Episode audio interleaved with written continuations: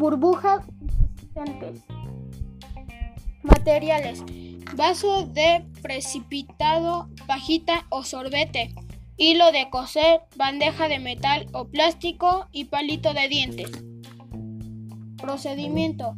Prepara solución de la siguiente manera. En un litro de agua agregar 3 cucharadas de sopera de detergente o y una cucharada de glicerina. Agitar la solución y deje reposar por una hora. Agarrar el popote o otro artefacto hueco que nos sirva para hacer las burbujas. Hacer una burbuja grande encima de una bandeja, humedecer bien la pajita con, el, con la solución y luego introducirla dentro de la burbuja y hacer otra burbuja dentro de ella. Comprobar la resistencia de la burbuja mojando el palito de diente y introducirla en las burbujas.